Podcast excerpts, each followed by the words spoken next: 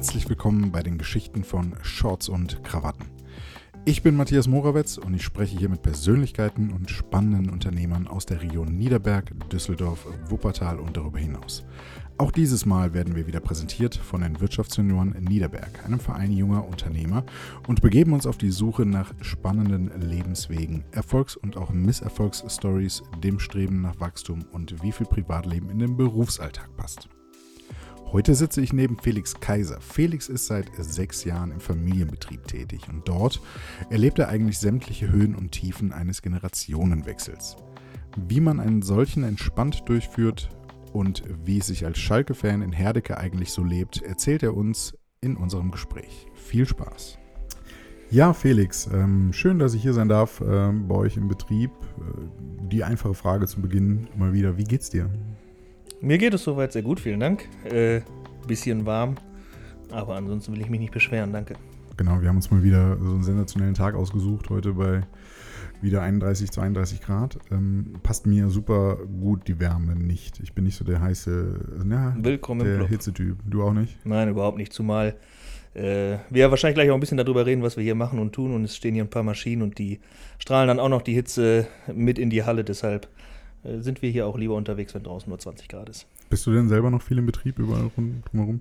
Oder bist du mehr im Büro letztlich, Bürotätig? Ich wünschte mir, ich wäre mehr im Büro. Ähm, ich bin schon noch viel auch draußen in der Fertigung unterwegs, aber ähm, ich versuche das immer mehr zu delegieren. Äh, hin und wieder tut es auch gut, einfach mal den Hintern hochzukriegen, um mal was anderes zu sehen als nur den Bildschirm. Ja, gerade bei den Temperaturen, dass man immer mal wieder so ein bisschen äh, einen Unterschied bekommt. Mal warm, mal kalt. Ja, äh, ich bin heute, wie gesagt, beim Felix im Betrieb, Felix Kaiser, äh, Kaiser Werkzeugbau. Ähm, das Unternehmen besteht jetzt seit 85 Jahren Genau. etwa. Äh, du bist jetzt die vierte Generation. Ähm, hast du im Prinzip schon immer früher vorgehabt, äh, mal im Familienbetrieb einzusteigen? Äh, eigentlich sehr freaky. Ähm, nein. Ich wollte alles, aber niemals das, was ich heute mache. Ähm, ich bin halt mit dem Betrieb groß geworden. Ne? Also seitdem ich äh, denken kann, arbeitet mein Vater hier in dem Unternehmen. Wir haben ah, als Kinder hier das Gabelstaplerfahrer gelernt, haben mit dem Kran gespielt, sonst was. Ich habe meinem Opa früher zugeguckt beim Fräsen, beim Hobeln, sonst was. Das war irgendwie als Kinder alles spannend. Aber mich hat das nie äh, irgendwie tiefer interessiert. Also ich war jetzt nicht äh, neugieriges Kind, was da stand und wollte, dass Papa mir das im Detail erklärt. Es gab halt die Firma, es gab da irgendwie Blech und Späne und Metall. Ähm, aber mehr hat mich das eigentlich äh, nicht interessiert. Ähm, und eigentlich mit, mit, mit immer älter werdendem Alter, auch so als Teenie, war mir klar, das machst du definitiv niemals. Okay, dann war das im Prinzip so ein bisschen tatsächlich genau wie bei mir. Ähm, jetzt bin ich kein Friseur geworden wie äh, meine Mutter früher, aber ich habe halt auch äh, meine Jugend im, im Friseursalon verbracht und da war es halt wirklich so nach der Schule letztlich dann da gewesen und äh, viel Zeit verbracht. Dann, so war das dann bei dir wahrscheinlich auch. Ne? Ja, genau. Wie gesagt, als, als Kinder hier äh, viel Zeit verbracht, ähm, äh, Stapler gefahren, Kran gespielt, alles Mögliche gemacht. Aber äh, auch so im Teenie-Alter war mir eigentlich klar, das willst du nicht machen. Ähm, ich war eigentlich immer ein Bautyp.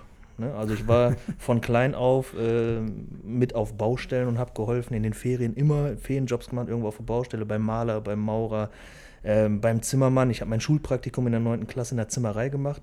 Ähm, ich fand Holz immer viel, viel, viel, viel cooler als Metall ähm, und habe mich tatsächlich auch nach, äh, in der 9, respektive dann in der 10 als Zimmermann beworben. Das wollte ich eigentlich immer werden. Okay. Äh, so als 15-, 16-Jähriger hatte ich äh, den Traum, Zimmermann werden, Bauingenieur studieren und dann in die Schweiz gehen, Holzhäuser bauen. Das war mein Traum. Ja, und heute bin ich dann doch bei Metall gelandet, was mehr oder weniger daran lag. Ich hatte damals ähm, die Zusage, eine Ausbildung in der Zimmerei, allerdings in Hamm. Mhm. Und ich hatte als 16-Jähriger einfach äh, nicht den Mut, zu Hause auszuziehen. Ähm, so, und das war dann auch der einzige Punkt, wo damals mein Vater so gesagt hat: hm, Werkzeugmacher ist auch ein schöner Beruf. Der hat mich sonst eigentlich nie diesbezüglich irgendwie gedrängelt oder so. Das äh, kann ich nicht sagen. Der hat, wenn wir in der Firma waren, uns mal was gezeigt und so, aber das, der hat sich auch damals, als ich auf Jobsuche war oder überlegt habe, was will ich, hat mich nie irgendwo hingezwungen. Ähm, aber als ich dann eben als Zimmermann nichts bekam, da hat er dann mal so gesagt, ne, Werkzeugmacher ist auch was Schönes. Und dann habe ich tatsächlich, boah, ich weiß da nicht mehr, drei, vier, fünf, sechs Bewerbungen geschrieben, hier Felbert Heilinghaus, äh, und habe auch überall damals eine Zusage bekommen. Ähm, ja, und so bin ich mehr oder weniger dann in den Job Ja. rutscht. Hast du denn als Jugendlicher denn oder, oder zu der Zeit eigentlich dann auch hier zwar Zeit verbracht, aber auch letztlich dann gearbeitet so ein bisschen Nein, gar nicht. vorweg? Gar nicht. Ne? Also ähm, wir haben, was so ein Klassiker war, meine Brüder und ich haben hier immer geholfen, einmal im Jahr bei der Inventur. Das war früher noch ein viel größeres Thema, als es heute ist. Also wirklich äh, Stifte zählen, äh, äh, Unterlegscheiben zählen, Material wiegen und sowas. Das war das einzige Mal, wo wir irgendwie im Jahr weiß nicht, zwei, drei Tage hier mal geholfen haben. Ja. Ähm, ich weiß noch, als die große Computerumstellung war, keine Ahnung, vielleicht so Ende der 90er, da habe ich so als 10-, 11-Jähriger äh, hier geholfen, irgendwelche Karteikarten in Excel-Sheets zu packen. Das weiß okay. ich noch.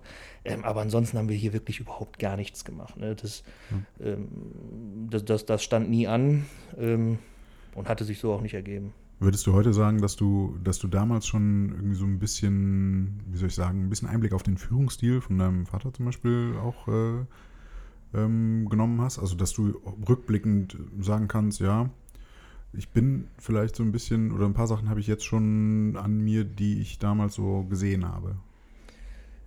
Nee, das würde ich nicht sagen. Ich war dazu eigentlich immer viel zu weit weg. Ne? Also, okay. Ähm, wie gesagt, die Firma war Bestandteil der Familie, aber im, im, Kern, ich wusste nicht mal, was die hier eigentlich wirklich machen. Ne? Mhm. Und ich habe deshalb auch nicht beobachtet, wie mein Vater irgendwas macht. Das Einzige, was ich als, als, als Kind, als Jugendlicher wahrgenommen habe, war, Papa arbeitet rund um die Uhr. Ähm, mehr eigentlich nicht. Ne? Das ja. war auch äh, deshalb ein Grund, dass ich immer gesagt habe, ich habe es immer ein bisschen böse gesagt, Papa, so wie du will ich nicht enden. Weil wir kannten das halt als Kinder nicht, dass Papa um 15 Uhr nach Hause kommt und mit uns noch ins Freibad geht oder auf den Spielplatz oder auf okay. den Bolzplatz. Ähm, was mein Vater sich immer rausgenommen hat, war, er war jeden Tag eine Stunde zum Mittagessen da. Ne? Das war ja. so die Familienmahlzeit, weil wir kamen aus der Schule und Vater war dann eben da. Aber ansonsten war der morgens aus dem Haus, wenn wir aufstanden und abends kam der oft sehr spät nach Hause. Ähm, und ich habe ja dann auch erstmal woanders gelernt und noch lange Zeit woanders gearbeitet. Ähm, heute ergänzen wir uns ganz gut, aber so als, als mhm. Kind, Jugendlicher oder Heranwachsender habe ich jetzt nicht mh, mm, studiert oder äh, beobachtet, wie mein Vater das Unternehmen führt. Ja. Jetzt ist ja ein Familienunternehmen immer noch so ein bisschen was, ähm, was Besonderes, weil du hast ja wahrscheinlich einen anderen Bezug dazu, als wenn du jetzt äh, eine Unternehmung hast, die du selber aufgebaut hast, jetzt in letzter Zeit oder ähnliches. Du führst ja was fort äh, was dir ja sehr nahe liegt, denke ich mal, oder sehr wichtig ist. Ähm, ist das wirklich jetzt vielleicht auch gerade in der Zeit, wo es momentan ja auch äh, gerade in der Automobilindustrie ein bisschen schwieriger ist, ist das eine besondere Verantwortung, würdest du sagen? Also, dass, dass es schon was anderes ist, als wenn man äh, einfach nur eine Unternehmung hat, wo man sagt, okay, im schlimmsten Fall mache ich im nächsten Jahr was anderes? Also ich glaube generell, wenn du Unternehmer aus Leidenschaft bist und, und, und das mit, mit Ehrgeiz betreibst und irgendwie so dafür brennst, ist das egal, ob du Gründer bist oder was fortführst, da liegt dir einfach was an dem Ding. Ja. Und, und wenn du Bock drauf hast und das gerne machst, ähm, dann, dann kämpfst du für dein Unternehmen, egal ob jetzt schon drei Generationen vor dir das gemacht haben oder ob du jetzt gerade vor zwei, drei Jahren gegründet hast. Ich glaube, dass ähm, jeder, der so ein bisschen Unternehmerblut in sich trägt und, und, und, und das zwei, drei, vier, fünf Jahre macht, der brennt dann für die Geschichte, egal was da, was davor war. Ähm, aber natürlich ist, ist Familienunternehmen, ja, eine spannende Sache. Ich weiß nicht, wie oder was anders wäre, wenn ich gegründet hätte oder jetzt nicht in einem Familienunternehmen äh, gelandet wäre. Es hat natürlich alles so seine Vor- und Nachteile und so seine Stories. Ne? Also als ich vor, ich bin 2014 hier gelandet, ähm, ausnahmslos alle Mitarbeiter kannten mich quasi aus dem Maxi-Cosi. Ne? so, das ist natürlich dann schon äh, eine spannende Geschichte. Du bist sofort irgendwie mit allen Mitarbeitern per Du, weil sie dich natürlich von klein auf kennen. Ähm, dann schwirrt da ein Senior rum, dann gibt es da vielleicht auch Erwartungshaltungen ja. und sonst was. Also es ist schon Familienunternehmen in Summe schon ein spannendes Projekt, was aber äh, nach wie vor sehr, sehr, sehr, sehr, sehr viel Spaß macht.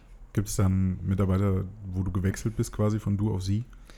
Äh, von Du auf Sie gibt es gar nicht, nein. ähm, ich habe eine Sache irgendwann eingeführt. Die ersten zwei Auszubildenden hm. habe ich äh, von vornherein geduzt. Und die letzten zwei, da haben wir dann mal gesagt, bei den Auszubildenden bleiben wir mal beim Sie. Ja. Äh, aber ansonsten sind wir hier komplett äh, auf der Du-Schiene. Aber was interessant ist, ähm, als ich 2014 hier, oder von den Mitarbeitern, die hier waren 2014, ähm, ist heute nur noch einer da. Ah, okay. Also das hat sich schon krass gewandelt. Mhm. Ähm, da sind äh, welche in Ruhestand gegangen. Wir haben tatsächlich auch die, die üblen Schicksalsschläge gehabt, dass zwei relativ plötzlich verstorben sind. Okay. Äh, ein, zwei Leute haben sich auch umorientiert. Ähm, das heißt, die, die, die, Mannschaft, mit der ich hier heute mein Business betreibe, die kennt mich nicht mehr aus dem Maxi-Cosi. Okay. Jetzt ist es ja so, dass du ja im Prinzip jeden Tag auch immer noch mit deinem Vater zusammenarbeitest. Er ne? ist ja auch noch im Betrieb. Ähm, wie ist denn die Arbeit? Klappt das? Einfach formuliert? Boah, das ist, das ist eigentlich zu kitschig, ähm, weil tatsächlich, wenn man das jetzt über sechs Jahre zusammen und wir haben noch nicht einmal uns richtig gestritten. Ne?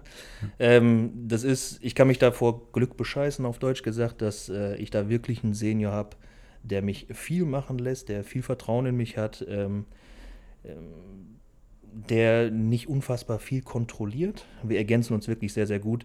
Ähm, mein Vater hatte auch so mit Ende 50 so ein bisschen den Elan verloren. Es stand lange auch nicht fest. Ähm, kommt Felix, kommt er nicht, geht einen anderen Weg, sonst was. Und ähm, eigentlich von dem ersten Gespräch, wo wir uns eines Tages, es war, ich bin 14 Jahre angefangen, so im Sommer 13 haben wir das erste Mal zusammengesessen äh, eigentlich vom ersten Gespräch an haben wir uns auch gegenseitig sehr, sehr deutlich gesagt, wie wir uns das vorstellen. Ähm, und das klappt wirklich unfassbar gut. Ähm, er bremst mich manchmal in meiner Euphorie, weil ich bin unfassbar äh, äh, begeisterungsfähig und lasse mich auch schnell von neuen Ideen und sowas äh, anfixen und versuche die dann irgendwie umzusetzen, zu machen, zu tun. Da haut der schon mal die Bremse rein, was auch sehr gut ist. Ähm, und er kriegt von mir schon mal Kick in den Hintern, wenn er mir einen Ticken zu langsam oder zu lethargisch ist. Da ist so, das funktioniert alles wirklich gut.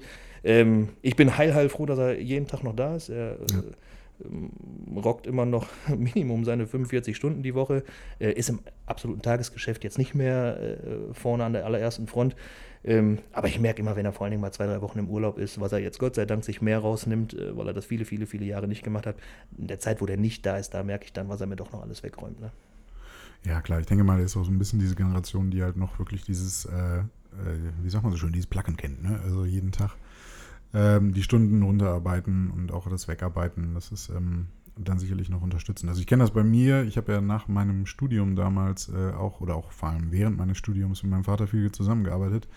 Ähm, das war nicht immer so leicht, muss ich zugeben, lag vielleicht aber auch ein bisschen daran, dass das natürlich auch in einem, in einem Feld war, was ähm, nicht so mein, also wo ich nicht ganz so enthusiastisch war letztlich. Ne? Ich habe ja Maschinenbau studiert, arbeite ja heute nicht mehr in dem, äh, in dem Bereich äh, und äh, da habe ich dann damals schon gemerkt, okay, ich brenne nicht so sehr dafür. Vielleicht ist das auch so ein bisschen das Problem dafür, äh, dabei gewesen. Ne? Wenn man so ein bisschen mehr in diesem Thema drin ist, ist man vielleicht auch etwas leichter im Umgang dann auch mit Familienmitgliedern letztlich während der Arbeit.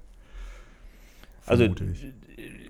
brennen tue ich für die Geschichte und das hat, glaube ich, mhm. mein Vater auch ab dem ersten Tag gemerkt. Ähm, aber er wusste auch, worauf er sich einlässt. Ne? Also das war. Ähm, er, kann, er kennt dich ja. ja, er kennt mich, wobei ich glaube, heute im Nachgang, dass er manchmal äh, überrascht war über, über den Elan und das Tempo, was ich vorgegeben habe.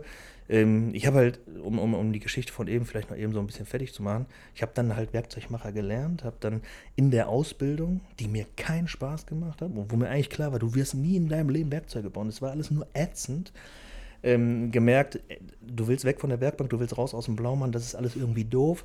Ähm, bin dann nach der Ausbildung, die habe ich auch verkürzt, weil ich wirklich die Schnauze gestrichen voll hatte, ähm, bin dann nach der Ausbildung äh, für eine Zeit nach Amerika gegangen, um mein Englisch äh, in den Griff zu kriegen. Da haben unsere Eltern uns immer sehr gefördert, das mussten wir mehr oder weniger alle machen. Und habe dann noch mein Abi dran gehangen ähm, und habe dann eben noch Maschinenbau studiert. Ähm, das habe ich kombiniert gemacht an der Form in Essen und an der Hochschule Bochum und hatte da äh, einen Arbeitgeber, eine, eine, Firma in Hagen, die auch heute noch mein Kunde ist, wo ich dieses kombinierte Studium gemacht habe.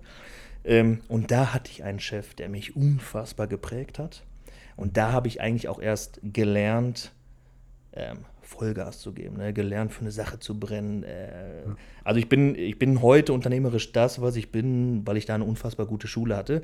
Mein Vater kannte das Unternehmen, das war ein Kunde von uns, er kannte den Chef, er hat auch aus der Ferne gesehen, was ich da mache. Ähm, aber als ich dann hier anfing, glaube ich, wenn er ganz ehrlich ist, war doch zwischendurch ein bisschen irritiert über okay, der Junge hat doch ein bisschen mehr vor, dem schwirren mehr als drei Ideen im Kopf. Ja. Äh, okay, der lässt doch nicht nach nach vier Wochen, der äh, macht jetzt hier irgendwie weiter und weiter und weiter und weiter. Ähm, und als ich eben gesagt habe, er wusste, auf was er sich einlässt, wir haben tatsächlich, das war mir sehr, sehr, sehr, sehr wichtig, weil mir schon klar war, der hat äh, die Firma 94 übernommen. Mhm. Ich kam 14, das heißt, er hatte das 20 Jahre alleine gemacht. Er hat das sehr, sehr, sehr erfolgreich gemacht. Ähm, und gut, aber es war alles so ein bisschen in die Jahre gekommen. Arbeitsstrukturen, Prozesse, Maschinenpark, Vertrieb, alles Mögliche. Und ich habe ihm damals ganz klar gesagt: Pass mal auf, wenn ich jetzt komme, ähm, dann will ich was verändern.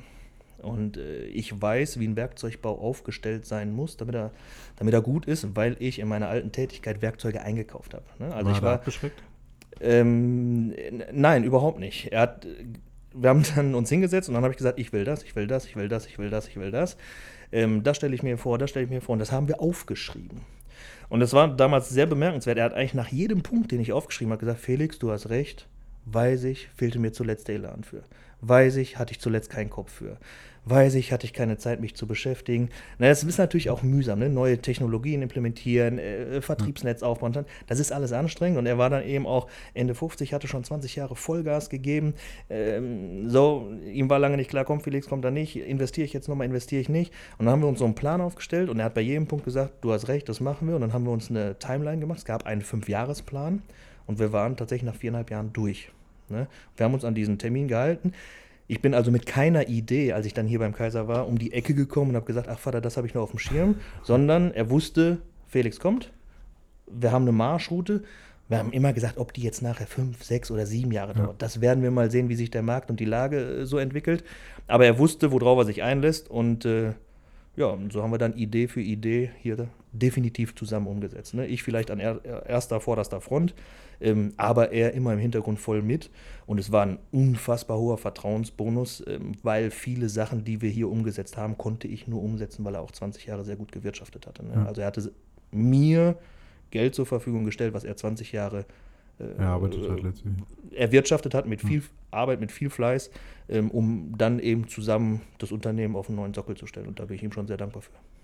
Denkst du, dass ähm, diese Möglichkeit der, der Umstellung oder gerade auch dieser frische Wind, den man, den man ist, dass das so einer der größten Vorteile eines, äh, eines äh, einer Übernahme von einer jüngeren Generation ist letztlich in einem Familienbetrieb? Auf jeden Fall, auf jeden Fall. Also ähm, wie gesagt, die, die 20 Jahre davor waren ja nicht schlecht. Ne? Nee, Also das war ja alles gut. Aber ähm, ja, aber Strukturen entwickeln sich genau, immer weiter. Genau. Und, und gerade die, die, die Trends gehen ja, genau. egal in der Wirtschafts-, in der Führung oder auch äh, in, der, in der Technik, die Trends gehen ja immer ja. weiter. Ne? Und das ist schon ja, wichtig. Also nur mal so ein paar Beispiele. Vor sechs Jahren hatten wir hier noch Papierzeichnungen. Ja. Heute gibt es in diesem ganzen Unternehmen keine Papierzeichnung mehr. Ähm, wenn ich vor sechs Jahren der damaligen Mannschaft gesagt hätte, Leute, es wird der Tag kommen, an dem laufen unsere Maschinen 24 Stunden am Tag hm. und wir kontrollieren und steuern das von zu Hause aus mit dem Tablet, hätten die mir alle einen Vogel gezeigt. Heute sind wir da. Ne? Äh, und es funktioniert nur so und ich habe auch nie erwartet, dass die alte Generation das noch umsetzt, aber ich hatte schon die Erwartung, dass sie für diese Ideen offen ist, sich das anguckt und mitzieht. Und das, das hat sie definitiv getan. Ne? Aber dieser, dieser, dieser Schwung, der kommt halt. Ähm, ich, heute denke ich auch manchmal im Nachgang, ich war, was das angeht, auch ein bisschen naiv, ein bisschen über ehrgeizig.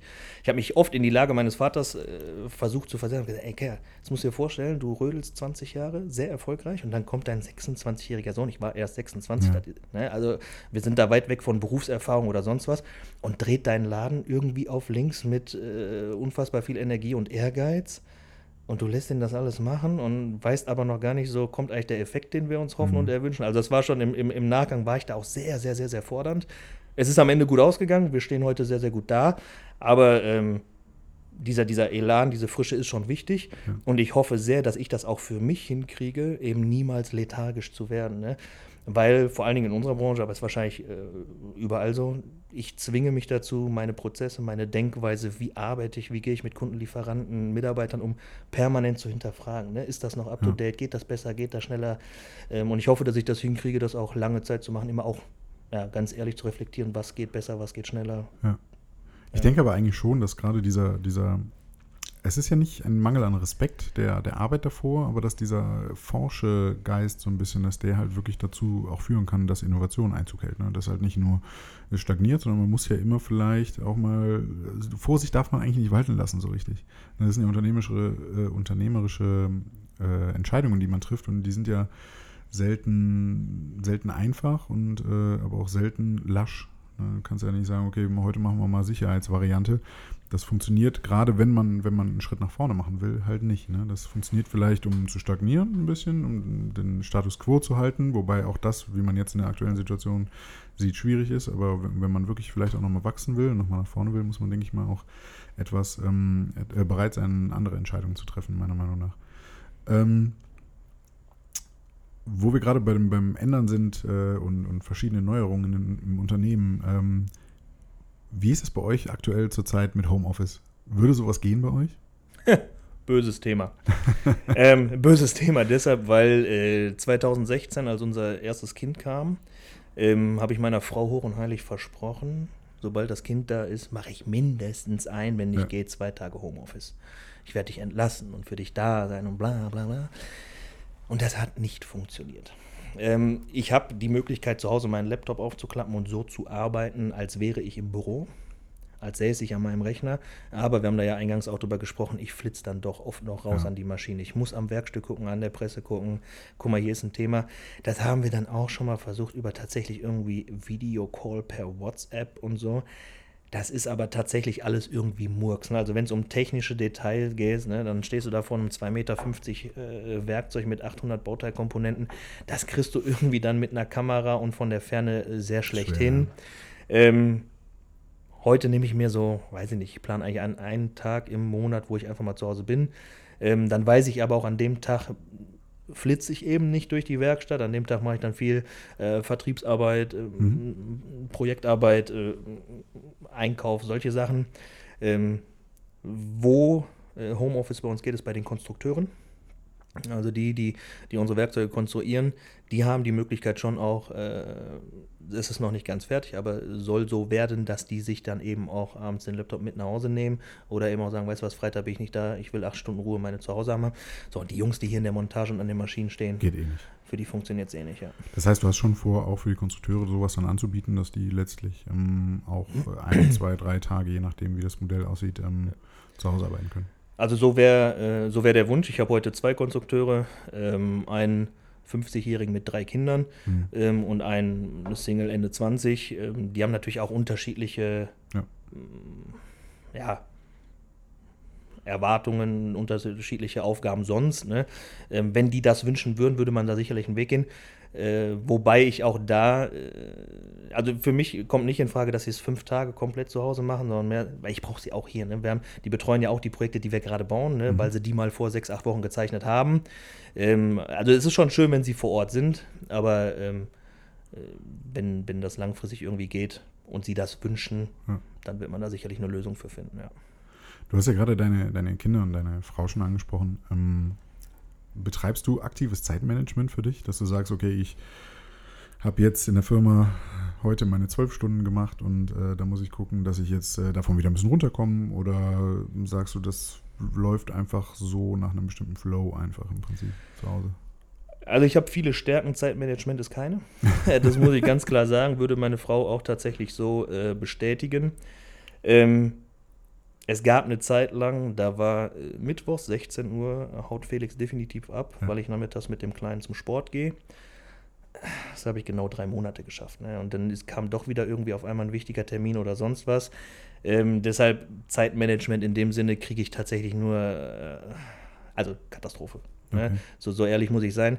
Ähm, das kann auch sein, dass ich um 17 Uhr am Rechner sitze und gerade alles zusammenpacke und dann ruft doch noch ein Kunde an, kannst du mir bis morgen noch was fertig machen, dann geht eine WhatsApp nach Hause, wird später und dann setze ich mich doch nochmal an den Rechner. Ne? Also das ist schon was, was ich mir auch wünschen würde, dass ich das einfach für mich äh, ein bisschen besser koordiniert bekomme, tatsächlich auch äh, mehr Familienzeit, Freizeit zu haben, äh, weil das ist in den letzten sechs Jahren schon massiv auf der Strecke geblieben. Ne? Also du bist irgendwie am Ende des Tages glücklich, wenn du deine acht bis zehn Tage Urlaub im Jahr nimmst und äh, Jetzt habe ich mir auch noch ein Haus gesucht, was 50 Kilometer von der Firma weg ist. Ne? Also ich sitze irgendwie noch anderthalb Stunden am Tag im Auto und natürlich auch alles äh, nicht dazu beiträgt, ja. mehr zu Hause zu sein. Ähm, aber also da, da habe ich auf jeden Fall noch Potenzial, äh, besser zu werden. Da komme ich gleich auch nochmal zu. Ähm, Thema Zeitmanagement, gerade auch hier in der Firma vielleicht noch, äh, fällt es dir leicht abzugeben? Nein. Fällt es dir nicht leicht oder machst du es nicht? Zweite große Schwäche von mir. Okay. Also ich bin absoluter Control-Freak absolut. Mhm. Ähm, ärgert mich selbst oft. Ähm, hat gar nicht mit Vertrauen zu tun oder so, sondern ich bin, ich habe irgendwie immer das Gefühl, wenn was nicht läuft, beschweren sich die Kunden bei mir. Ja. Das sollen sie auch. Ich will mich auch vor Aber die Mannschaft. So, ja. Genau, ne? also das ja. will ich auch so. Die Kunden sollen nicht meinen Mitarbeitern den Kopf abreißen. Wenn was äh, nicht gut läuft, sollen sie das bei mir bitte ablassen. Aber deshalb will ich auch vorher irgendwie das Gefühl haben, okay, dann sollen sie das auch bei mir machen, weil ich es verdattelt habe. Mhm. Und das ist manchmal was, ähm, also wenn ich weiß, es hat jetzt ein Kollege von mir verdaddelt, aus welchen Gründen auch immer, was vielleicht auch gar nicht dramatisch ist, ich kriege aber den Kopf dafür abgerissen, dann fühlt sich das manchmal irgendwie so ungerecht an und dann denkst du schon mal, ach, jetzt hat es selber gemacht, wer hat vielleicht nicht, bla bla bla. Ähm, aber das ist was, was ich definitiv noch lernen muss. Das braucht aber auch Zeit. Also ich mache auch die Erfahrung, es gibt sehr, sehr, sehr, sehr gute Mitarbeiter technisch, die wollen einfach keine Verantwortung übernehmen mhm. und da macht es auch nicht Sinn, die mit Verantwortung zu belasten. Ja. Und es gibt welche, die wollen das. Und da sind wir gerade dran, aber das braucht auch seine Zeit, bis das die so weit sind, dass die wirklich sagen, ich äh, mache jetzt hier federführend ein Projekt. Ähm, wir haben vor gut einem Jahr hier für alle Abteilungen jeweils einen Teamleiter äh, mhm. Äh, festgesetzt. Das ist für mich schon eine große Entlastung. Also da ähm, habe ich also quasi in jeder Abteilung nur noch einen Ansprechpartner und der koordiniert den Rest. Das funktioniert schon sehr gut. Aber tendenziell äh, tue ich mich schwer mit abgeben. Und das Lustige ist, dass ich eigentlich vor sechs Jahren zu meinem Vater gesagt habe, ich sage, Vater, den größten Stress, den du dir antust und den größten Fehler, den du machst, ist, dass alles bei dir über den Tisch geht.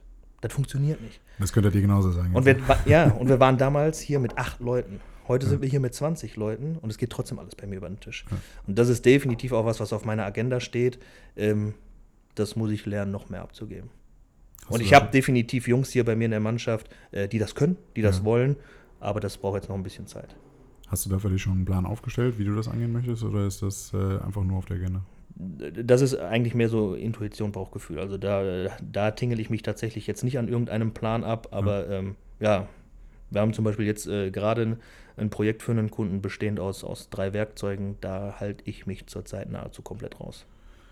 Gibt es, jetzt unabhängig von, von einem einzelnen Projekt, gibt es äh, einen Teil bei dir in der Firma, wo du sagen würdest, okay, davon habe ich überhaupt keine Ahnung?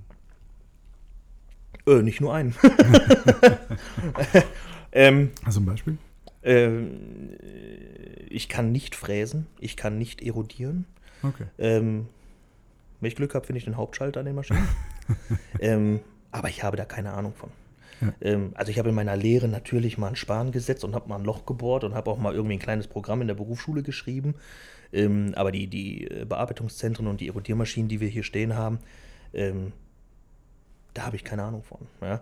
Da habe ich aber auch tatsächlich sehr fähige äh, Top-Jungs, die sich darum kümmern. Und ja. ich glaube auch, das ist auch sowas, was sich ein bisschen gewandelt hat. Früher war das hier bei uns so, jeder musste alles können. Das ist heute nicht mehr so. Wir haben die Abteilung ganz sauber gegliedert und da sitzen die Jungs und das, was die da machen, das ist deren Kernkompetenz. Das machen die als Profis, da haben die sich darum zu kümmern und in der an anderen Abteilung eben entsprechend anders. Du ähm, spezialisierst mehr letztlich. Genau. Ne? Ja. Ähm, ist auch, glaube ich, als Unternehmer nicht meine Aufgabe, alles zu können. Ähm, das Endprodukt, was wir hier herstellen, das zusammengebaute Werkzeug, wo nachher irgendwelche Blechteile rausfallen für die, ja. für die Autos, das verstehe ich. Das verstehe ich, so selbstbewusst bin ich auch sehr gut. Da kann ich auch mein Wissen ähm, ähm, anbringen. Ähm, und ich verstehe auch sehr gut, eine Konstruktion zu lesen, aber ich kann zum Beispiel auch nicht konstruieren. Ne? Ich kann die Software bedienen, ich kann ja. mir das angucken, ähm, Vorschläge einbringen, aber das wirkliche Konstruieren an sich kann ich auch nicht. Also wenn du das so überlegst, kann ich eigentlich nichts. Aber ich kann führen, koordinieren und eben irgendwie Unternehmensstrategien entwickeln und äh, dafür Sorge tragen, dass hier genug Arbeit in der Bude ist.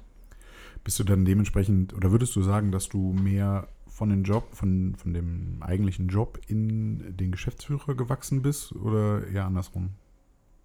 Nee, also hast du mehr erst das Handwerk gelernt letztlich, um dann Geschäftsführer zu werden? Oder siehst du dich eher direkt in diese Geschäftsführerrolle reingehen? Nee, überhaupt nicht. Ähm, also ich habe das Handwerk gelernt, wie gesagt, in der Ausbildung. Dann ja. hatte ich ja äh, ein Jahr Abi, da habe ich halt nur Abi gemacht. Und dann in dem kombinierten Studium habe ich ja schon auch dreieinhalb Jahre als Geselle gearbeitet. Mhm. Ne? Also ich habe dreieinhalb Jahre als Geselle in einem Werkzeugbau gearbeitet. Da haben wir aber auch nicht gefräst und erodiert. Da gab es nämlich auch die jeweiligen Spezialisten. Da war ich halt in der Montage, im Tryout, äh, nachher in der Instandhaltung und so zuständig. Ähm, also ich habe schon das Handwerk gelernt und dann bin ich da halt nach dem Studium in eine Projektleiterposition gerutscht. Und äh, dann war ich da halt am Schreibtisch und da habe ich schon gemerkt, okay, das macht mir Spaß, das macht Bock. Mein alter Chef hat damals schon immer gesagt, ja, Herr Kaiser, ich bilde Sie hier zum Geschäftsführer aus, weil er für sich, hatte mir auch später mal gesagt, immer schon wusste, eines Tages geht der Junge dann doch zu seinem Vater zurück. Ähm, das habe ich damals immer geblockt. Ähm, aber ich, also der Weg war erst das Handwerk gelernt und dann eigentlich so das andere ja, mehr oder weniger reingewachsen. Das kam dann so dazu. Ähm, kommen wir nochmal zu deinem Arbeitsweg zurück. Äh, das hattest du ja vorhin schon mal so kurz angesprochen. Ähm, War der Gedanke nicht da, dass, dass man eventuell auch da Zeit einsparen kann und hier eher in die Nähe zieht? Äh, ja. Okay, es gab wahrscheinlich Diskussionen. Du musst da gar nicht jetzt drauf eingehen. Nein, also äh, ähm, ich bin äh, Felberter, ich bin in Felbert Ja, geboren, bin genau. äh, in Tünnesheide aufgewachsen, habe meine Schulzeit in Tünnesheide verbracht. Ähm, bin auch heute, wenn ich durch Tünnesheide fahre, das ist äh, mein Zuhause oder, oder mein Ursprung, keine Ahnung. Ähm, aber ich bin halt dann fürs Studium und Job damals äh, nach Wetter gezogen. Ähm, so, und dann, als ich äh, mit meiner Frau zusammengezogen bin, ähm, die kam eben auch nicht aus Wetter, ich kam nicht aus Wetter, und dann haben wir halt in Wetter, respektive in Herdecke, zusammen gewohnt. Und ich habe in Hagen gearbeitet. Das war so für mich Ah, okay. acht Kilometer, alles Ja, cool. geht. Meine Frau hat in äh, Witten in der Schule gearbeitet. Das war, der eine fuhr acht Kilometer in die eine Richtung, der andere in die andere Richtung. Das war alles äh, easy peasy. So, und dann kam der Wechsel nach Felbert, da gab es noch keine Kinder. Ähm, da gab es auch ehrlich gesagt noch nicht äh, die Idee eines Eigenheims. Das Ja. gab es alles nicht. Und da war auch das Pendeln für mich noch komplett peng. Ne? Ähm, und dann äh, habe ich eines Tages dann gesagt, so, ah, was ist denn mit Eigenheim? Dann kam auch irgendwie ein Kind, da wurde der Wunsch dann immer größer, irgendwie sich mal nach einem Häuschen umzugucken. Und dann habe ich damals schon auch einen Makler in Felbert und einen Makler bei uns in Herdecke, äh, hatte Ja. zwei Stück. Ne? Und ähm, alles, was wir uns in Felbert angeguckt haben, war am Ende irgendwie, am Ende war es, und wenn, selbst wenn es das perfekte Haus war, ich weiß nicht, ob ich nach Felbert will. Ich bin auch so ehrlich für einen, wie gesagt, meine Frau kommt auch nicht aus Felbert, äh, für einen, der nicht aus Felbert kommt, der hier keinen kennt, der hier nicht alte Schulkameraden hat, sonst was außer meine direkte Familie, hätte sie in Felbert keinen, ist es dann auch irgendwie schwer, Felbert als unfassbar sexy zu verkaufen. Also so, kann ich ehr- so ehrlich bin ich dann schon. ähm, so, und wir sind jetzt seit über zehn Jahren in Herdecke, wir haben da unseren Freundeskreis, die Ja. Kinder sind beim Sport, tam, tam, tam, tam. Und dann war da das passende Haus und dann sind wir halt da geblieben. Ähm, das, das Pendeln morgens genieße ich sogar. Ne, da steht mein Kaffeebecher in der Konsole und da wird in aller Ruhe, äh, fahre ich in den Tag, ich höre äh, nach, teilweise, ne? genau, ich höre Nachrichten äh, und roll so mit 110 nach Felbert. Ähm, meine Kladde liegt auf dem Beifahrersitz, Mhm. alles, was mir schon so durch den Kopf geht, wird irgendwie notiert. Abends ist es halt schon manchmal ätzend. Ne? Jetzt im Sommer Ja. geht das alles. Äh, das war vielleicht mit einer der einzigen Vorteile an Corona, stehst du nicht einmal im Stau. Ja, Ähm. Aber so, ich sag mal, von November bis März ist schon anstrengend. Ne? Abends dunkel, abends Regen, Mhm. abends Schnee, Staub, pff, so, das ist schon alles Mist. Ähm, was mir aber in die Karten spielt, ist, ähm, dass viele meiner Kunden im Sauerland sind. Okay. Und da bin ich von Herdecke einfach auch mal 50 Kilometer näher dran. Ähm, und am Ende des Tages, wir fühlen uns da wohl und äh, das ist jetzt was, was zumindest mal ein paar Jahre so ist. Sehr schön. Das ist ja jetzt im Prinzip eine private Entscheidung gewesen. Ähm, was fällt dir leichter, eine private Entscheidung oder eine berufliche Entscheidung zu fällen? Definitiv eine unternehmerische berufliche. Ja? Ja. Das ist äh, total lustig. Klassiker ist, wenn wir in Urlaub fahren wollen. Ne? Und dann sitzt meine Frau abends da und dann hat die vier Links rausgesucht, Hotels oder Ferienwohnungen, sonst was. Und dann sage ich schon mal, weißt du was, Pippi, entscheid du das. Ich habe den ganzen Tag Entscheidungen getroffen. Hm. Ich bin einfach dann abends, wenn es um private Sachen geht, wirklich müde, Entscheidungen zu treffen. Also das ist echt freaky. Wie gesagt, wir haben, wir haben das Häuschen vor einem Jahr gekauft, da musste viel renoviert werden. Das war irgendwie so das mühsamste, abends noch zu entscheiden, nehmen wir eigentlich jetzt Weiß- oder Eierschalenfarben oder Waschbecken rund, oval, eckig. So. Also eine unternehmerische Entscheidung zu treffen, ist für mich viel einfacher als Mhm. eine private. Das lasse ich dann aber auch gerne zu Hause jemand anders entscheiden. Sehr gut, sehr diplomatisch. Ähm, jetzt ist ja dein Alltag relativ voll eigentlich. Ne? Du hast ja mm, hier sehr, sehr viel zu tun in der, in der Firma. Du äh, hast dann zu Hause dementsprechend mit der Familie auch noch jede Menge ähm, Aufgaben. Gibt es für dich einen Ausgleich zur Arbeit, den du so nennen würdest, der jetzt vielleicht nicht direkt deine Familie ist, wenn du nach Hause fährst? Hast du, machst du irgendwas anderes, was noch so einen Ausgleich äh, darstellt? Du hast heute ein Faible dafür, schwierige Themen anzusprechen. ähm, also zum einen gibt es einen Ausgleich und das ist mein Samstag und mein Sonntag. Ähm, ich arbeite von montags 6 bis freitags 18 Uhr. Ja. Samstag und Sonntag ist heilig.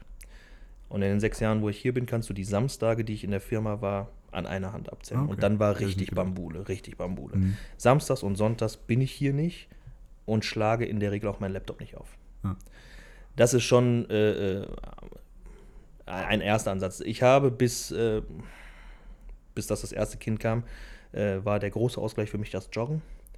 Äh, das habe ich auch relativ intensiv betrieben, äh, Halbmarathon, Marathon, äh, Ultra Stark. bis 100 Kilometer. Das war alles mega. Ähm, viel damals auch mit meiner Frau zusammen Sport gemacht. Ähm, also das war ein mega Ausgleich. Ähm, gut, dann mit kleinen Kindern wird das alles irgendwie schwieriger. Dann gibt es mal so Hochs und Tiefs, ja, dann ziehst du doch nochmal die Schuhe an oder setzt dich irgendwie aufs Fahrrad oder sonst was. Aber also mein Ausgleich ist am Ende des Tages schon irgendwie äh, Zeit mit der Familie. Ne?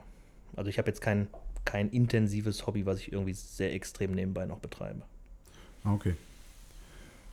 Ähm. Hört sich ganz schön arm an, ne? Felix hat kein Hobby. Also nee, für, für mich ist das schon riesig, wenn ich weiß, ich habe Samstagabend frei und irgendwie Freunde kommen vorbei, wir setzen uns auf den Balkon, trinken ein Bierchen, die ja, Kinder spielen genau. zusammen. Also das ist für mich fast, ja, fast Hobby genug. Ne? Also irgendwie, und manchmal tut es tatsächlich auch gut, das war in Corona-Zeiten auch mal cool. Wir haben beide eine große Familie. Ähm, manchmal hast du sogar selbst dann in der Freizeit Stress. Ne? Hier zum Geburtstag, ja, genau. da hat noch Tante Erna Geburtstag und hier noch ein Kindergeburtstag und da eine Einschulung und da, da, da, da. Und das war in Corona-Zeiten ja auch alles mal außen vor. Da haben wir das wirklich auch sehr genossen, einfach mhm. mal vollkommen runterfahren. Ähm, aber ja, mein Hobby ist tatsächlich irgendwie Freunde treffen, runterkommen. Äh, und ja. mal nichts machen. Nee, darauf wollte ich ja letztlich hinaus. Ne? Familie ist ja manchmal auch Stress. Ne? Das ist sehr häufig positiver Stress, äh, kann auch mal negativer Stress sein. Aber ähm, wenn man jetzt dann noch so viel Aufgaben in der Firma hat halt und äh, viel Zeit dort verbringt, äh, ob man dann halt äh, letztlich noch äh, einen weiteren Ausgleich braucht. Ne? Ob man dann Fahrrad fährt oder, oder joggt, wie du, wie du äh, getan hast. Ähm, das finde ich halt spannend zu wissen, wie die, wie man sich da noch einen Ausgleich verschaffen kann, einfach formuliert. Ähm, also ich habe die Hoffnung, Entschuldigung, wenn ich dich kurz unterbreche, dass das äh, mit dem Sport mal wieder mehr wird, wenn die Kinder so aus dem Gröbsten raus sind. Mhm. Ähm, weil, ja, vor allen Dingen Leute, die mich von früher kennen, ich war früher richtig, richtig sportbegeistert, habe das unfassbar viel gemacht. Heute kriege ich dann halt auch manchmal den Hintern mhm. da nicht mehr. Ne? Und da mein Wecker halt auch um Viertel vor fünf klingelt, ist halt auch mit Sport vor der Arbeit schwierig. Und abends, wenn dann endlich mal alles schläft, dann packe ich auch um 21 Uhr nicht mehr die Tasche und gehe ins Fitnessstudio. Ne? Dann bin ich auch froh, wenn ich noch eine Stunde für mich habe. Wie wichtig sind für dich dann, um diesen Ausgleich auch zu bekommen, allgemein ähm, Freunde? Also sicherlich wichtig, gar keine Frage, aber ähm, baust du sehr viel Zeit aktiv dafür ein? Probiere ich, ja. Also Freunde sind für mich schon extrem wichtig. Ähm, das, also ich, ich habe ich hab jetzt nicht äh, 50 Freunde. Ne? Ja. Ich, äh, der, der Freundeskreis, jetzt richtig enge Freunde, ist eher klein, aber dafür sehr, sehr, sehr intensiv. Mhm. Ähm, also das ist für mich schon, schon extrem wichtig, ja. Und wie wichtig im Vergleich dazu vielleicht ähm, sind äh, für dich äh, geschäftliche Kontakte eigentlich? Also die auch so ein bisschen über, über dieses nur reiner E-Mail-Kontakt hinaus sind? Ähm, also das entwickelt sich ja manchmal von ganz alleine. Ne? Also mhm. ich versuche ähm, schon auch mit äh, Geschäftspartnern, Kunden, Lieferanten ähm, in Gesprächen auch immer mal irgendwie eine private Komponente einfließen mhm. zu lassen. Ne? Ähm, das klappt bei dem einen besser, der springt schneller drauf an, der andere nicht. Da muss man auch jeden so nehmen, wie er ist. Ähm, ein spannender Fakt ist zum Beispiel, dass äh, mein Vater sieht alle. Okay.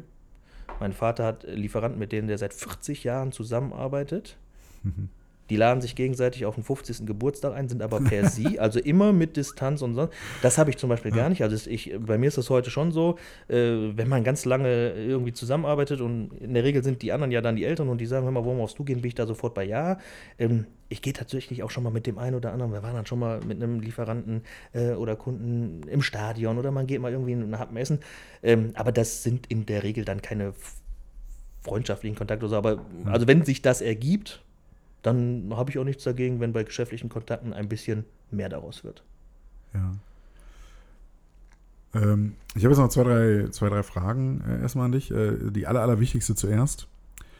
Wann startest du eigentlich deine Gesangskarriere?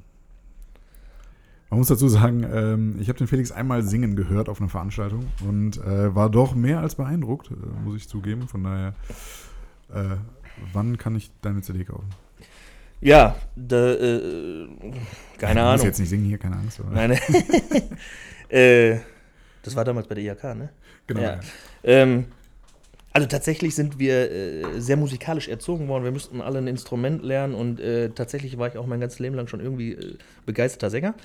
Ähm, habe tatsächlich auch viel mit meiner Frau gesungen, die äh, Gesang studiert hat. Also das, das Ach, ja, ja, okay. das war immer, äh, immer schon ein Thema. Ähm, viel musiziert. Aber also ich bin so realistisch, ich glaube, ich kann das, aber äh, Geld verdienen sollen damit andere. Ja. Äh, Aber es macht mir viel Spaß. Ja, das glaube ich. Jetzt äh, habe ich das ja gerade schon mal zumindest angedeutet. Das war auf einer Veranstaltung von der IAK, wo wir aber auch alle als äh, Wirtschaftssenioren waren. Ich darf mir mal eben ein Glas ja, einschütten, bitte. ja. Bei der Hitze heute ist das ähm, durchaus angebracht. Das war ja eine Veranstaltung der IAK, wo wir aber als Wirtschaftssenioren auch waren. Ähm, wie wichtig sind dir solche Netzwerke letztlich? Äh, mega wichtig. Also äh, Netzwerken generell ist äh, auch ein Riesenthema, äh, wo wir auch eben drüber gesprochen haben, mit irgendwie äh, junge Dynamik reinbringen. Also das ist auch was, was, glaube ich, die Generation vor uns ein bisschen versäumt hat oder nicht so ernst genommen haben. Ich finde Netzwerken, egal ob es jetzt bei den Wirtschaftsjunioren ist, was ich sehr, sehr gerne mache, oder eben auf Nes äh, Messen, auf Veranstaltungen. Ähm, ich finde das mega wichtig. Ich habe schon viel Erfahrung gemacht, dass man sich irgendwie immer zweimal im Leben sieht. Es sind schon aus vielen Kontakten, wo ich gedacht habe, okay, pff, hm, auf einmal dann doch was entstanden. Ähm, ich bin halt auch eine Laberbacke, ne? also ich quatsch halt auch gerne, ich, ich, ich mache gerne, also ich lerne auch unfassbar gerne Leute kennen, auch ähm, aus anderen Branchen. Ich finde das unfassbar spannend zu verstehen, wie verdienen andere Geld, was machen die, wie ticken die. Und ich glaube immer, egal was du am Ende machst, kann man da irgendwie voneinander partizipieren, hey, den Ansatz, den der da hat. Und dann ist halt egal, ob der jetzt eine Website bastelt oder äh, eine Hecke pflanzt. Es gibt überall irgendwas, was ich dann doch abkupfern kann, ein bisschen umändern kann und bei mir im Unternehmen, wie auch immer, äh, äh, mit benutzen kann. Und deshalb ist Netzwerken für mich ein Riesenthema, kommt aber in diesem ganzen Zeitmanagement-Thema, worüber wir auch schon gesprochen haben, leider auch oft zu kurz. Ja, das stimmt. Eine weitere Frage, die ich dir noch gerne stellen möchte, ist, ähm, ich gebe dir eine Halle oder einen bestimmten Ort und äh, gerne auch Geld dazu. Äh, wo möchtest du gerne, sollte das jetzt hier nicht mehr weiterzuführen sein, was nicht der Fall ist, aber gehen wir mal hypothetisch davon aus, du müsstest dir was Neues suchen. Was würdest du und wo gerne machen? Du hast freie Wahl. Also tatsächlich würde ich, glaube ich, dann, weil das schlummert immer noch in mir, ins Berner Oberland in die Schweiz gehen und Holzhäuser bauen. Holzhäuser bauen. Ja. Also dann, wenn Geld keine Rolle spielt und Ja. der Ort egal ist, dann mache ich meine Schreinerei, Zimmerei in der Schweiz auf. Das ist ganz spannend.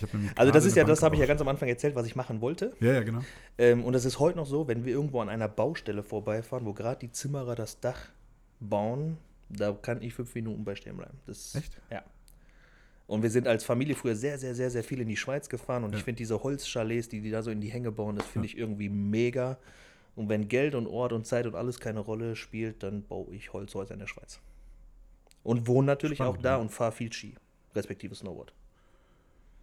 Das machst du jedes Jahr oder Das mache ich, wenn das irgendwie geht, jedes Jahr. Ja. mit der Familie dann größtenteils oder Ähm, mal so, mal so? Ich versuche es mit der Familie, ähm, die Interpretation von einem Skiurlaub, die ich und meine Frau haben, beziehungsweise meine Frau und ich, ist so äh, äh, äh, unterschiedlich, dass wir das da auch schon mal machen, dass das jeder für sich macht. Ja, ist ja, ist ja auch schön. Ne? Ja. Man muss ja nicht alles teilen. Nein. Man kann auch äh, mal, da sind wir auch wieder vielleicht bei dem Ausgleich, ne? dass man Genau. manche Sachen auch mal wirklich für sich alleine machen muss. Genau. Ähm, das denke ich äh, auch ist immer sehr wichtig, meiner Meinung nach. Aber was wolltest du eben sagen, mit Holzhäusern in der Schweiz hast du nicht gerechnet daran? Äh, nee, tatsächlich. Nee. Ich habe jetzt irgendwas. Ich würde jetzt, na, das klingt Von jetzt allem doof. anderen- Ich hätte jetzt gesagt, dass ich etwas Spannenderes erwartet. aber das ist halt sehr Felix solide. ist total langweilig. Na, ich habe auch von vielen anderen Sachen keine Ahnung. Ja, aber es muss ja gar nicht Ahnung haben. Es, äh, also es muss ja gar nicht darum gehen, dass du Ahnung davon hast. Äh, es kann ja auch was, was Utopisches sein, so was so. Nein, ich, ich baue die Designer-Holzhäuser in der Schweiz. Ich sag mal, viele ich, haben ich ja- bleib dabei. Viele haben ja in der Jugend immer gesagt, okay, irgendwann, wenn ich groß bin, werde ich Feuerwehrmann oder Fußballprofi. Ähm, viele Bekannte von uns haben ja das mit dem Feuerwehrmann zumindest sehr ernst genommen. Ähm, da ist aber sicherlich nochmal eine Frage, wo ich gerade über Feuerwehrmann nachdenke. Ähm, war für den Rest deiner Familie oder deine Geschwister, ähm, war für die auch irgendwann mal das Thema, mit in die Firma zu kommen? Richtig? Äh, ich sage jetzt mal, keine Ahnung, ob die das hier eines Tages hören. Ich sage mal nein. Äh, ich habe eine ältere Schwester, äh, die Mhm. hat Floristin gelernt, ähm, hatte eigentlich gar keine Berührungspunkte äh, mit der Firma. Ähm, dann komme ich, dann habe ich noch zwei jüngere Brüder. Ähm, der Bruder, der nach mir kommt, wenn er das hört, mag er es mir verzeihen, beziehungsweise er weiß das, das sage ich ihm auch ins Gesicht. Ähm, der hat tendenziell immer, äh, er ist tendenziell nicht der Techniker. Er ist Okay, ein äh, begnadeter Kaufmann, spricht äh, viele Sprachen dieser Welt. Ähm, der hat seine Begabung was ganz anderes und hat einen ganz anderen Weg eingeschlagen, den er sehr erfolgreich betreibt. Und mein kleinster Bruder, deshalb wirst du wahrscheinlich auch drauf gekommen sein, den wir ja auch kennen, ähm, der Genau. hat äh, schon von klein auf gesagt, ich gehe zur Feuerwehr und hat irgendwie von Jugendfeuerwehr, Freiwillige Feuerwehr, ist halt komplett den Weg gegangen. Ähm, der ist allerdings tatsächlich äh, auf 450 Euro hier angestellt als Fahrer. Der hat von meinen Geschwistern vielleicht noch den engsten Draht zum Unternehmen. Der hilft mir sehr, sehr viel, bin ich sehr dankbar für. Aber ich glaube, äh, ein richtiges, ernst gemeintes Interesse hatten meine anderen Geschwister nicht. Und äh, wir sind da aber auch in sehr offenem und ehrlichen Dialog. Auch, auch, auch damals, als meine Idee war, ich gehe nach Felbert und äh, werde Papa unterstützen, ähm, das war definitiv vorher mit meinen Geschwistern abgestimmt. Ähm, kommen wir doch nochmal ganz kurz so auf die, auf die aktuelle Situation zum Ende hin. Einmal, ähm, siehst du momentan auch eine große Veränderung für euch hier? Oder? Ja, unfassbar. Ähm, also, du hast es ganz am Anfang gesagt, wir haben am 1. April unser 85. Äh, Firmenjubiläum gefeiert. Tatsächlich gibt es uns seit 35. Da war mal ein Zweiter Weltkrieg dazwischen. Da kann ich jetzt nichts zu sagen, keine Ahnung. Ähm, da kann auch mein Opa nichts mehr zu sagen, weil er äh, nicht mehr unter uns ist. Aber ich glaube, dass in der Nachkriegszeit das, was wir jetzt gerade mitmachen, schon das Krasseste ist. Hm. Ähm, und eben auch so von Vollgas auf Null. Ja. Ja, beziehungsweise irgendwie eine Schippe mehr als Vollgas auf Null. Ähm, ich, das, das ist was ganz, ganz krasses. Und hätte mir jemand vor einem Jahr gesagt, dass so ein Szenario, jetzt nicht nur den Kaiser, sondern einfach äh, die komplette Wirtschaft mal äh, beschäftigt, hätte ich dem Vogel gezeigt.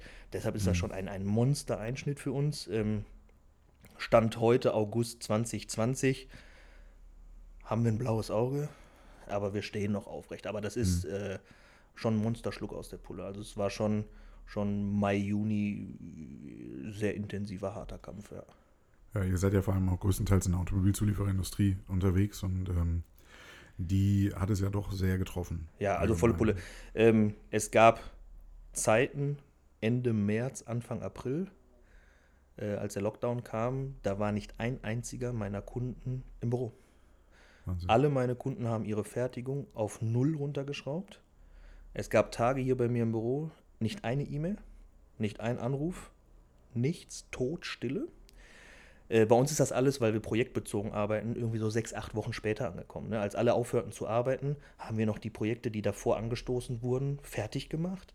Deshalb war äh, der April, März und April noch vollkommen okay. Aber ich habe im März und im April und auch im Mai, ich habe knapp elf Wochen keinen Neuauftrag bekommen. Und das Loch zieht sich natürlich dann später erst bei uns äh, durchs Unternehmen. Ähm, also es war schon, schon ein, ein, ein richtig, richtig, richtig krasser Einschnitt. Das glaube ich. Wir haben auch tatsächlich einen langen Moment dafür gebraucht, für uns zu verstehen, wie gehen wir mit dem Ganzen um. Ne? Also das war, äh, das war spannend und das war auch ein Thema, wo ich viel und intensiv mich mit meinem Vater besprochen habe. Und da tat es extrem gut, auch einen, einen älteren, einen Ja. erfahrener zu haben, der auch gesagt hat, alles wird gut, Felix. Ja, also da, das war schon eine Phase, wo ich definitiv nervöser war als mein Vater, wo er mich sehr geerdet hat, sehr beruhigt hat. Das, das tat schon sehr, sehr gut. Das geht so ein bisschen, ähm, geht so ein bisschen einher, finde ich, mit dieser Erkenntnis, dass äh, gerade jetzt bei unserer Regierung, man, mag ja, man mag ja denken darüber, was man möchte, aber diese etwas besondere Art am Anfang, die etwas ruhigere, war ja ein ganz guter Kontrast zu, zu manch anderen Ländern, die einfach äh, ohne Kopf sofort agiert haben letztlich. Ne? Und das geht ja dann so ein bisschen in die Richtung, dass du äh, hier erstmal so ein bisschen nicht geerdet, aber ein bisschen beruhigt wurdest und dass äh, vielleicht nicht jede Entscheidung nach einer Minute getroffen wurde, Ja. sondern vielleicht halt letztlich auch mal nach einem Abend ne? oder nach Ja. einem Tag, um da ein bisschen, ein bisschen sicherer zu sein auch. Ähm, ja, jetzt ähm, habt ihr ja äh, gerade während der Zeit äh, so ein bisschen die Möglichkeit auch gehabt, äh, verschiedene Sachen noch umzustellen und äh, schon mal äh, auch Weichen zu stellen. Hast du denn für dich selber einen Plan, wie es bei dir mit der Firma hier weitergeht? Also gerade mit Übernahme komplett dann zum Beispiel? Ähm, sind wir dran? Ähm, also der, der Entschluss in mir, dass ich die Firma übernehme, die Firma übernehme langsam, ähm, der ist da. Ne? Also ich habe jetzt hier sechs Jahre Knallgas gegeben, nicht um morgen vom Hof zu fahren. Äh, es war fest eingeplant, dass mein Vater und ich das in 2020 umsetzen. Ja. Ähm, es hat auch erste Gespräche mit meinen Geschwistern gegeben. Ähm, wir sind noch dabei, irgendwie das passende Konstrukt uns aufzubauen, mhm. was ja irgendwie auch äh, nicht so ganz einfach ist. Ne? Geschwister happy machen, äh, steuerrechtlich alles richtig, ja. äh, Vater irgendwie fürs Alter versorgen. Also da gibt es ja viele, viele Themen, die wir, die wir beachten müssen, wo wir auch mit Beratern zugange sind.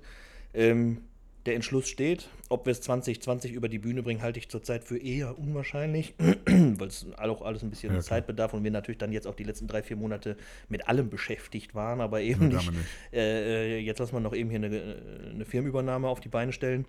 Ähm, und tatsächlich auch da mein Vater sehr, sehr fair war und gesagt hat, Felix, jetzt warten wir mal, wie 2020 abläuft jetzt warten wir genau. mal, wie Corona ist. Ähm, und wenn wir, äh, wenn das blaue Auge verheilt ist, dann setzen wir uns an den Tisch und werden einig. Ne? Aber der Entschluss ist da und ich habe da richtig Bock drauf und freue mich darauf. Sehr gut. Ähm, das hört sich ja sehr positiv an. Würdest du denn, das ist natürlich immer individuell abhängig, aber würdest du allgemein empfehlen, in einen Familienbetrieb zu gehen, als Familienmitglied? Oder weiterzuführen dementsprechend? Ähm, wenn da kein Zwang hinter ist. Mein Vater hat mich nicht gezwungen, Werkzeugmechaniker zu werden. Das habe ich irgendwann aus freien Stücken gemacht. Mein Vater hat mich damals, als ich Projektleiter in einer anderen Firma war, nicht gezwungen, Felix, komm und hilf mir oder unterstütz mich oder was auch immer. Das hat sich auch mehr oder weniger von alleine kristallisiert. Ich hatte schon, bevor ich mit meinem Vater jeden Tag zusammengearbeitet habe, ein gutes Verhältnis. Ich glaube, wenn das vorher schon äh, anstrengend gewesen wäre oder wir uns nicht so viel zu sagen hätten, weiß ich nicht, aber ich, also wenn, wenn die, die Parameter drumherum passen, definitiv. Wenn mhm. du es nachher machst, weil die Leute es von dir erwarten, das Familienunternehmen fortzuführen, du da aber nicht Vollblut und 100% hinterstehst, dann lass es. Ja weil dann, dann bist du nachher im Job unglücklich, weil ja. du versuchst nur Erwartungshaltung anderer Leute äh, zu erfüllen. Äh, du bist selbst unglücklich, weil du musst in so einer 20-Mann-Klitsche Malochen, das ist nun mal so. Das Risiko, und, äh, hm. das also, Risiko besteht ja da manchmal auch, dass man, dass man die Erwartungen gar nicht gefüllt bekommt, weil man ja vielleicht auch nicht zwingend so ein guter Geschäftsführer zum Beispiel ist, wie man sich das vielleicht wünscht. Nein, also, Nein, aber ich habe das auch schon mitbekommen. Also das, das, das muss genau. alles passen. Ne? Du musst auch der Typ dafür sein ja. und, und, und also das ist, ist ja auch ganz spannend. Mein Vater ist zum Beispiel nicht der älteste Sohn von meinem Opa gewesen. Ne? Mein ja. Onkel hat auch hier Werkzeugmacher gelernt, hat hier äh, über 50 Jahre gearbeitet.